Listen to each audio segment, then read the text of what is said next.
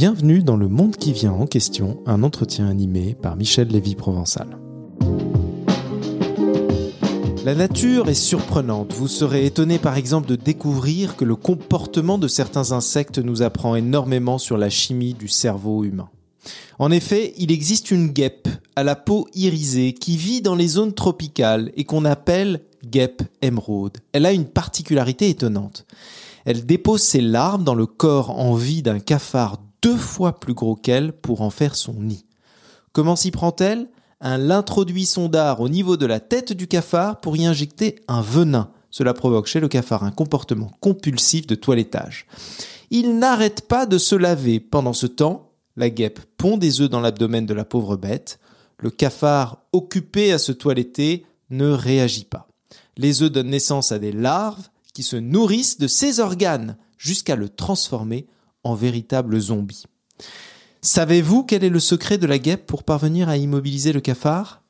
Est-ce que vous vous souvenez de la substance qui est libérée à chaque fois que vous consultez une notification sur votre réseau social préféré? La dopamine.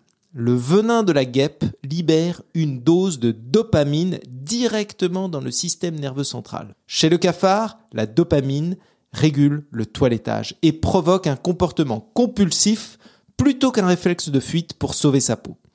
Alors la prochaine fois que vous consulterez vos réseaux sociaux favoris, rappelez-vous de ce pauvre cafard et de la guêpe écarlate. Pour parler de dopamine, endorphine, adrénaline, sérotonine, ocytocine et de la chimie de notre cerveau, je reçois aujourd'hui un docteur en neurobiologie. Il est journaliste scientifique, notamment pour la revue Cerveau et Psycho.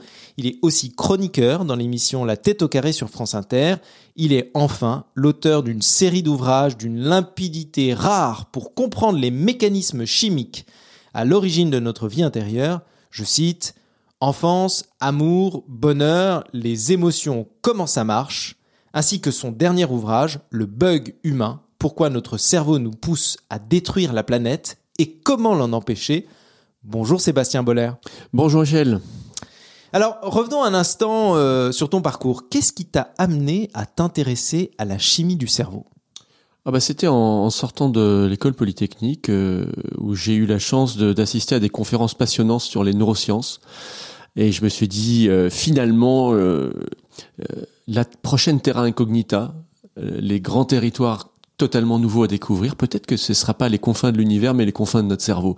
Et donc là, j'ai décidé de, de m'orienter vers un, un, doctorat en neurosciences euh, qui, dès le départ, est allé sur des bases très très moléculaires et où j'ai découvert voilà comment fonctionnent nos neurones, euh, toutes les molécules qui sont impliquées dans nos comportements. Et, euh, et ensuite, ça a été la porte ouverte vers la rédaction de toute une série d'ouvrages, hein, comme tu disais pour explorer cette jungle moléculaire qu'est euh, l'émotion, la pensée, la mémoire, et voilà comment, comment toutes ces toutes petites molécules finalement euh, sont le socle de notre existence euh, psychique, mentale, émotionnelle. Alors tu viens de parler de molécules. Est-ce que tu peux nous dire de quoi est composé ce, ce bain chimique dans lequel est plongé notre cerveau? Alors le cerveau, il, il, communique, enfin ces neurones communiquent avec toute une série de neurotransmetteurs. Alors ils sont très très nombreux. Tu as cité la, la dopamine, qui intervient alors chez le cafard euh, dans des comportements compulsifs et aussi chez nous les humains souvent dans des comportements euh, tournés vers le plaisir euh, compulsif bien souvent dans les addictions donc il y, a un point commun avec le cafard que je trouve assez passionnant et puis d'autres alors tu as, tu as, parlé de la sérotonine qui intervient dans la régulation de l'humeur voilà le fait qu'on est plutôt qu'on se sent plutôt bien dans sa peau ou pas euh, on a parlé de l'ocytocine qui est l'hormone de l'attachement. Voilà, après un orgasme, par exemple, effectivement, on a un relâchement d'ocytocine, on se sent en confiance, ça crée des liens. Et il y en a toute une série après des hormones qui sont plus impliquées dans le les endorphines? Euh, alors les endorphines, oui, bien-être, un sentiment d'anesthésie, de sentiment de flottement quand on se sent bien, par exemple, après un effort prolongé. Euh, qui fait qu'on voilà c'est c'est un sentiment diffus de bien-être et qui crée aussi euh, une addiction à la longue hein, chez les chez les joggers un fou euh, les endorphines font que ben, si vous n'avez pas fait votre jogging pendant deux jours vous pouvez sentir un, petit état de manque mais les endorphines sont aussi importantes pour le l'attachement entre la mère et l'enfant, par exemple. Euh, c'est très très important pour créer un, un besoin vraiment de, de, proximité affective aussi, ce qui fait que chez, chez certaines personnes qui ont eu des troubles de l'attachement tout petit, il va y avoir parfois une recherche, ben, pas d'endorphine mais de, de, morphine tout court, d'un analogue de synthèse euh, qui peut euh, déboucher sur la toxicomanie. Hmm. Euh, alors tu disais la dopamine n'est pas la seule substance euh, dans le bain chimique euh, cérébral, on en a cité plusieurs, mais, mais de quelle zone du cerveau émanent ces différentes substances? Est-ce qu'il y a une zone particulière du cerveau où elles sont produites? Euh, ça dépend un petit peu de quelle euh, de quelle molécule on parle. La, la, dopamine, par exemple, est produite par une zone du cerveau qui est tout au, au fond de notre cerveau, euh, presque au niveau du tronc cérébral, qui s'appelle l'aire tegmentale ventrale, et qui ensuite va irradier vers d'abord une, une, zone qui s'appelle le striatum, qui régule nos désirs, et ensuite vers euh, toute la partie extérieure plus récente à l'histoire de, l'évolution, qui est le cortex, qui fait intervenir la planification, l'abstraction. Et donc de cette façon-là, cette dopamine va va vraiment nous pousser à, à, à réaliser un certain nombre d'actions euh, qui sont à l'origine liées à notre survie et, et, va nous récompenser avec du plaisir à chaque fois qu'on fait ces actions qui nous ont aidés à survivre pendant des millions d'années. Et ce qui a changé aujourd'hui, c'est que euh, grâce à notre cortex surpuissant, hein, qui crée de l'intelligence, on, on, a créé bah, toutes sortes d'instruments autour de nous, d'appareils, euh, d'avions, d'automobiles, de smartphones, de, de tout ce qu'on veut, même de l'art, même des cathédrales, qui vont à chaque fois euh, nous faire libérer de la dopamine pour ressentir du plaisir. Quel est le rôle du striatum euh, dans notre vie quotidienne? Dans ton livre, tu parlais énormément de ce striatum. Quel, est le rôle de ce, cette partie de, ce, de notre cerveau?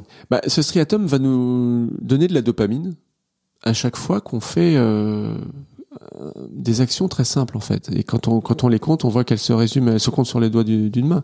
Par exemple, à chaque fois que tu vas manger, tu vas avoir une libération de dopamine. À chaque fois que tu vas avoir des relations sexuelles, tu vas avoir une libération de dopamine. À chaque fois que tu vas euh, te sentir un peu plus important que tes collègues ou que tes rivaux sur les réseaux sociaux ou t'acheter une belle voiture pour te sentir monter un petit peu les échelons euh, sur l'échelle sociale ton striatum va te donner de la dopamine. Quand tu vas te reposer, ne, rien faire devant ton écran de télévision, euh, paresser par exemple, là encore, dopamine. Et puis, euh, dès que tu vas ouvrir les journaux, surfer sur Internet, scroller sur ton portable, euh, suivre des fils d'actualité, là c'est le besoin d'information qui va libérer aussi de la dopamine. Parce que chacun, chacune de ces actions, en fait, bah, on comprend bien manger, se reproduire, c'était essentiel à notre survie autrefois. Et, et se gagner du, du, statut social, essentiel à la survie aussi, parce que ça, ça permet d'être le chef et donc d'avoir accès à plus de nourriture, plus de, de, de partenaires sexuels. Et, et, donc c'est des choses qui ont été ancrées dans notre fonctionnement grâce à ces molécules, grâce à cette émotion positive depuis allez, des dizaines de millions d'années. Et, et surtout, ce système est, est prévu pour fonctionner sans limite parce que dans un milieu ancestral comme au paléolithique, c'était déjà difficile de, de, de se procurer euh, l'essentiel, donc euh, il n'y avait aucune raison de se mettre un, un, niveau, maximal à ne pas dépasser. Et comme il n'y a jamais eu ce, niveau maximal à ne pas dépasser, ben, Aujourd'hui, qu'on peut avoir accès à autant de nourriture qu'on veut, autant de sexe en ligne qu'on veut, autant de statut social sur les réseaux sociaux qu'on veut, et eh ben ce système prend tout ce qu'il peut. Et donc, euh, il nous pousse à produire toujours plus de ces, informations ou de ces denrées alimentaires ou de ces connexions à des sites pornographiques. Et tout ça fait tourner des serveurs et tout ça fait tourner des, mines d'extraction, des matières premières. Tout ça libère du gaz à effet de serre et ça nous emmène aujourd'hui vers une situation qu'on n'est pas capable d'affronter, qui est l'évolution de la planète, qui est de plus en plus préoccupante. Donc, donc il y a un effet d'accoutumance euh, à la dopamine qui nous pousse à en consommer de plus en plus ou à en produire de plus en plus et donc d'être de plus en plus actif sur les réseaux sociaux, peut-être jouer de plus en plus à certains euh, jeux. Euh. Comment est-ce qu'on peut sortir de cette de cette boucle infernale?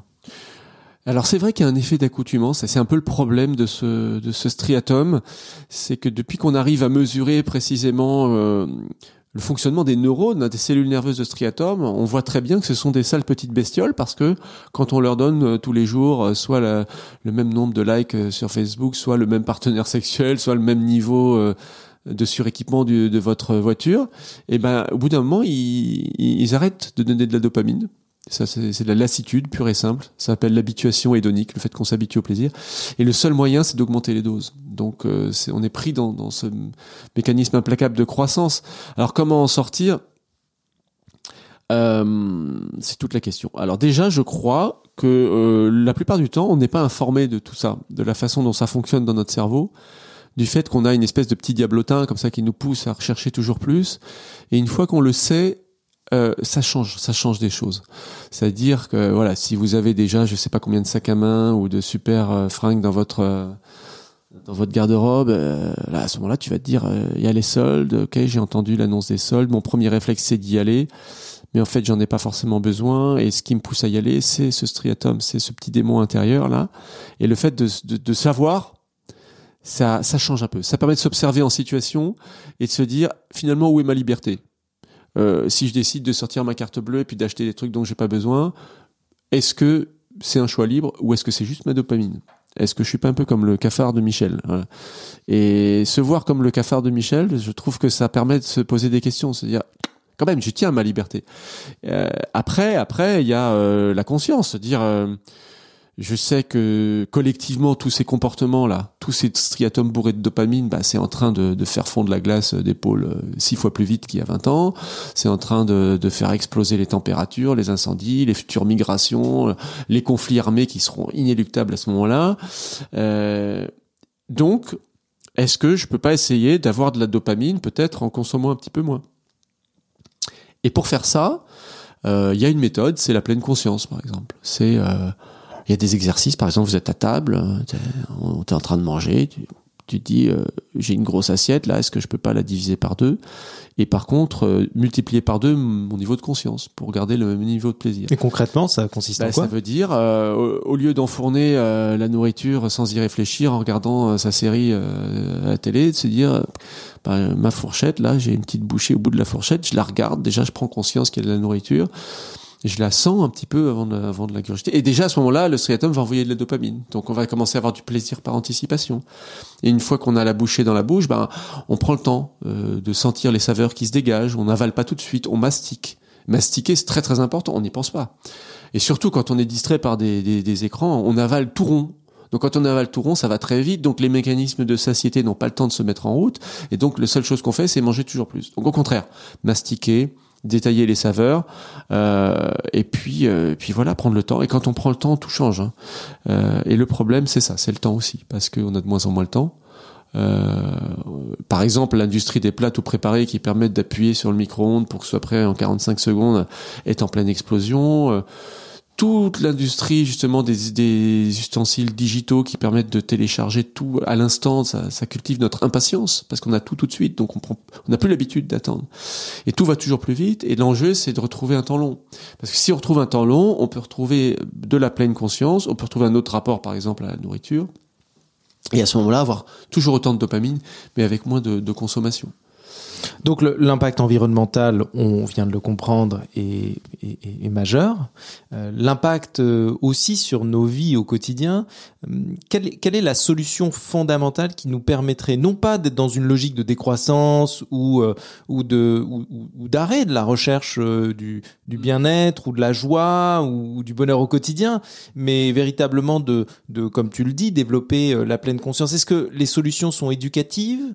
Est-ce qu'elles sont, euh, je dirais, sociétales euh, par le contrôle ou la mise en œuvre de systèmes de notation, par exemple euh, vis-à-vis de médias, vis-à-vis de médias sociaux, vis-à-vis de, de ces différents outils ou services qui nous poussent à consommer plus, à être dans ces boucles de dopamine? Quelle est, quelle est la solution concrète qu'on pourrait imaginer dans les prochaines années pour éviter cette course effrénée pour, pour la dopamine?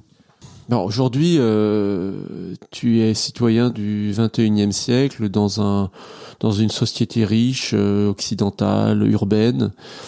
Qu'est-ce que tu cherches? Tu cherches à être euh, à réussir. Euh, ta réussite, elle est elle t'est attribuée par la société en fonction de quoi? En fonction euh, de de ton succès professionnel, de combien tu gagnes, euh, du, du, smartphone que tu peux sortir en soirée. Est-ce que c'est le dernier modèle? De marques que tu portes ou pas, voilà, de, de ton nombre d'amis sur Facebook. Euh, c'est ton individu qui est valorisé. Et, et c'est la pulsion de voilà de développement de l'individu euh, qui, qui crée ce problème de notre striatum et de notre dopamine. Et pour changer ça, il, il faudrait changer de paradigme. Changer la culture. Voilà, c'est-à-dire remettre en question la, le culte de l'individu. Alors c'est un sacré euh, défi, mais, mais ça veut dire de l'altruisme. Et, et là, il y a, y a, quand même du nouveau au niveau neuroscientifique sur l'altruisme, parce que bon, il y a de plus en plus de chercheurs qui étudient comment fonctionne notre cerveau euh, quand on se comporte de façon altruiste. Tu parles dans ton livre du striatum de Mère Teresa. Oui, oui parce que euh, je me suis dit finalement des gens comme Mère Teresa c'est rarissime mais si on était tous des Mère Teresa euh, on serait peut-être moins intéressés pour euh, s'acheter la dernière paire de baskets à la mode ou le dernier smartphone ou, ou de rouler dans des grosses voitures. Et, et, donc raisonner par rapport aux autres ça changerait complètement la donne. Mais je me suis dit mais Mère Teresa elle avait forcément un striatum. Elle avait forcément de la dopamine parce que les gens qui n'ont ni striatum ni dopamine ne peuvent rien faire il leur manque l'énergie, le désir de faire. Le striatum donne le désir. Mais chez Amir Teresa, c'était le désir de faire du bien aux autres et non pas d'accumuler de la gloriole personnelle. Donc ça veut dire qu'on peut avoir de la dopamine euh, en faisant des choses pour les autres, non pas pour soi. Et ça, ça a été observé effectivement en laboratoire dans l'université de Zurich euh, il y a deux ans. Et l'expérience a consisté à, à donner le choix à des, des, des personnes, des hommes et des femmes, on leur donnait une somme d'argent, on leur disait soit euh, vous gardez l'argent pour vous, soit vous partagez avec un inconnu. Et euh, d'abord, ce que les scientifiques ont vu, c'est que les hommes conservaient l'argent pour eux, et qu'à ce moment-là, ils avaient de la dopamine dans leur striatum, donc ils avaient du plaisir, égoïste, voilà. Mais que les femmes, euh, dans la plupart des cas, préféraient partager une partie de l'argent. Et alors, on s'est dit, bah voilà, c'est du pur altruisme, donc c'est du sacrifice. Mais, mais bon, ça dépend ce qu'on entend par sacrifice, parce qu'elles avaient de la dopamine aussi. Donc un pur plaisir aussi. Comment c'est possible? Euh, et, en fait, l'explication est venue de la sociologie. On s'est rendu compte que depuis toute petite, en fait, quand elles étaient petites, euh, dès qu'elles partageaient, dès qu'elles faisaient preuve d'altruisme, d'empathie euh, autour d'elles, leurs parents, leur entourage les félicitait. Donc, on leur donnait du statut social. Et le statut social, c'est un des, une des premières motivations du, du striatum. Simplement, le statut social, il peut s'obtenir soit par, par l'argent, la réussite personnelle, ce qu'on disait aujourd'hui la norme actuelle, soit bah, par les conduites altruistes si elles sont valorisées. Et là, ça retombe sur ce que tu, tu disais, sur euh, les agences de notation, tout ça. Euh, est-ce qu'il y aurait pas moyen de noter des comportements ou des ou des réseaux sociaux en fonction de voilà de est-ce qu'ils véhiculent ces valeurs ou pas? Alors l'idée est, est, pas mauvaise. Moi, je crois. Je trouve que les notations peuvent paraître un peu suspectes parce que ça a un côté tout de suite officiel. Euh, je pense que si on mettait ça en place, euh, il y aurait des phénomènes de réactance de gens qui se disent mais non mais moi je veux pas je fais pas, je pas les choses pour être noté je pense que la valorisation sociale de l'altruisme, elle doit se faire plus dans la sincérité et dans le naturel et, et de la part de tout le monde et, et surtout avec, avec du, de l'affection, de l'amour depuis tout petit. Il faut que l'altruisme ne soit pas vécu comme quelque chose de noté, mais quelque chose de véritablement encouragé et valorisé.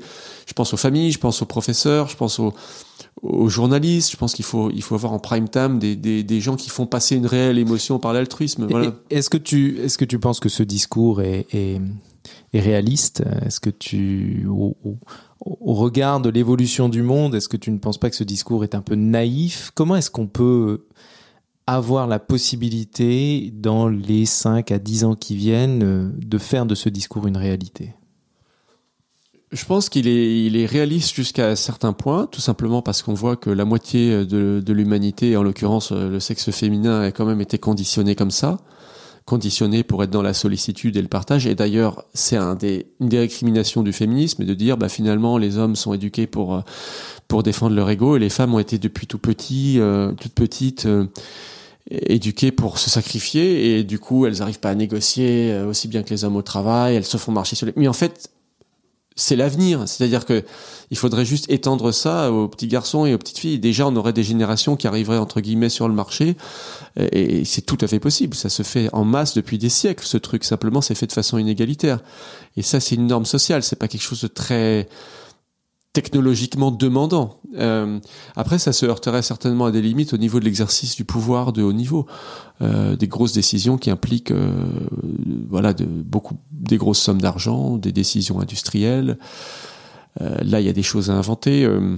Des gens comme Mathieu Ricard vont parler à Davos de l'altruisme en espérant que ça va rentrer dans dans, les comportements des, des puissants.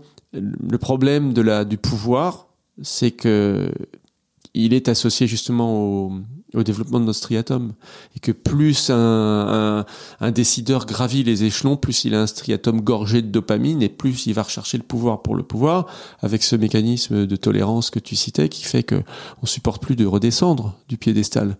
Et donc ça, ça pose la question de, finalement du renouvellement aussi de, du pouvoir et de la capacité à, à le distribuer. Euh, là, je crois qu'un travail sur les institutions est indispensable. Un travail de communication, un travail aussi euh, issu de la société civile qui euh, Oui. peut nous aider à prendre conscience euh, des mécanismes euh, en jeu à l'intérieur de notre cerveau et pas simplement des discours qui peuvent être des discours politiques, mais euh, essayer de comprendre ce qui est sous-jacent à nos comportements au quotidien et en l'occurrence ce qui est physiologique pour, nous- pour nous aider à mieux contrôler ou à mieux gérer nos émotions finalement. C'est indispensable. Euh, c'est, oui, euh, la question de la prise de conscience, être finalement conscient et maître de ses émotions, c'était toujours un enjeu euh, éthique chez les anciens. Être une bonne personne. Et c'est, assez fascinant de voir aujourd'hui que cet enjeu moral est en train de devenir un enjeu de survie. C'est, plus pour la beauté du geste, c'est pour pouvoir continuer simplement. Donc il va y avoir un- une puissance pragmatique de la morale qui, qui va être à repenser. On va être obligé de, de, re- de refonder une morale euh, de l'urgence et une morale indispensable. Alors, on pourrait voir arriver des dirigeants un petit peu d'un genre nouveau, euh, euh, notamment avec ce mouvement, oui, des, des femmes au pouvoir, des nouvelles générations jeunes et féministes qui veulent redonner le pouvoir aux gens en fait et, le faire sortir du, du, du sérail, voilà des, des, des comités de décision qui sont souvent opaques euh, ou qui sont euh, vulnérables au lobbying, à ces choses-là et qui échappent finalement au pouvoir populaire. Ch- Changer Ouais. tout simplement l'image de la puissance. Que la puissance ne soit pas associée au pouvoir, mais peut-être à l'altruisme, peut-être aussi euh, au temps long, peut-être aussi à cette capacité, comme on vient de le dire, de, de gérer ses émotions, de mieux contrôler ses émotions. La question, c'est qui, qui va prendre cette décision le premier? Parce que donner du pouvoir au temps long, c'est quelque part renoncer un petit peu à la, concurrence économique mondialisée, c'est-à-dire prendre le risque quelque part d'être en, retrait euh, sur une scène qui est quand même dominée par l'urgence de produire plus vite, moins cher. Euh, et donc, comment fonder des communautés, peut-être des communautés d'États ou de plusieurs États qui accepteraient finalement de euh, de miser sur une croissance qui ne soit pas une croissance entièrement matérielle. Euh, c'est une prise de risque, mais peut-être peut-être que une communauté comme l'Europe, avec euh, sa tradition de, savoir, de connaissance, de culture, pourrait imaginer euh, un contrat multi-État de bonheur par le par la culture justement de, de et, la, mise en avant de ce patrimoine intellectuel qui est riche et qui pourrait qui pourrait nous faire libérer de la dopamine parce que ça on le sait aussi euh, on le voit chez des enfants euh, à qui on donne l'opportunité de se cultiver de se passionner pour le, la curiosité intellectuelle pure pour euh, les sorties au musée pour les lectures que c'est un formidable réservoir de dopamine qui peut prendre la place euh, euh, du plaisir que peut avoir un gamin à regarder les dernières vidéos sur YouTube à la récré. Mais de nouveau ça demande plus de temps donc je pense que si on met de côté, de notre côté, le temps long, euh, le, partage et, la culture et l'appétence naturelle de l'être humain pour la connaissance, euh, il y a quelque chose à construire. Est-ce que dans ton parcours, euh, tu as en mémoire un livre, un film qui a pu t'inspirer et qui pourrait dessiner ce futur positif? Les films où tout se passe bien, en général, euh, sont, sont pas bons. non, c'est dur de faire un film où, les, où, où tout est résolu. Euh, C'est-à-dire que les dystopies plaisent plus que les ouais. utopies. Ouais, moi, mais par la négative. Moi, je dirais, il y a un film qui m'a, qui m'a beaucoup inspiré parce qu'il représente effectivement une humanité qui serait entièrement livrée à son striatum. C'est-à-dire à son désir juste de rester vautré euh, dans un siège en, en train de manger et se distraire. C'est, euh, c'est Wally, Hmm. le, le Pixar, là où on voyait, justement, ça commence par une vision de la Terre dévastée. Et on comprend que cette terre dévastée, c'est le résultat d'une humanité qui n'a fait que suivre ses, ses désirs primitifs et, et qui a tout abandonné aux machines. Euh, Les machines dont l'unique fonction est de satisfaire notre striatum. Donc ça donne tous ces obèses là dans des, dans des chaises en train de, de se distraire en mangeant des pop-corn et puis c'est le grand ordinateur qui contrôle tout. Donc ça, c'est l'image euh, négative si on prolonge notre situation actuelle de, de, quelques décennies ou de quelques siècles. Et après, alors, euh, la dystopie d'un monde où l'humanité aurait surmonté euh, tout, tout, ce genre de pulsions purement euh, dopaminergiques, hormonales, elle, est, elle est imaginée dans un film que moi je trouve assez philosophique mais très drôle en même temps. Ça s'appelait Demolition Man. Hmm. Avec Sylvester Stallone un rôle très humoristique qu'il a dans ce film. Et en fait, le, scénariste imagine un monde justement, voilà, où ça se passe dans, dans, je sais pas combien de siècles et tout le monde se promène euh, en toge, en train de philosopher dans la rue. L'humanité a acquis une sorte de, de, de grande conscience. Et le seul problème, c'est que dans ce monde sans violence, il y a un ancien prisonnier ultra violent qui a été condamné à être cryogénisé, c'est-à-dire congelé, il y a plusieurs siècles. Il y a une panne de la machine à cryogéniser, donc il, revient à la vie. Et comme lui, il est hyper violent, ben on voit ce qui se passe. Il domine tout. Il a aucune opposition. Il arrive avec ses, flingues, ses mitrailleuses, et devant lui, il a que des, philosophes qui disent mais que faites-vous, mon ami? Et donc il pille tout. Et la seule solution pour euh, empêcher qu'il détruise le monde, c'est de libérer un autre euh, ultra violent qui est un policier un peu louche. En la personne de Sylvester Stallone. Et ça, et ça montre justement un petit peu le, la difficulté d'instaurer un monde altruiste. Ça veut dire que c'est très vulnérable à ceux qui joueraient pas le jeu. Et donc il faut absolument une action concertée. Euh, mais peut-être qu'un jour on pourrait aller vers un monde, un monde comme ça, euh, mais en évitant justement le, ouais, les écueils de, de, de peut-être de la naïveté de se dire il suffit de se mettre en toge et, et de philosopher sous les arcades. Merci Sébastien. Merci Michel.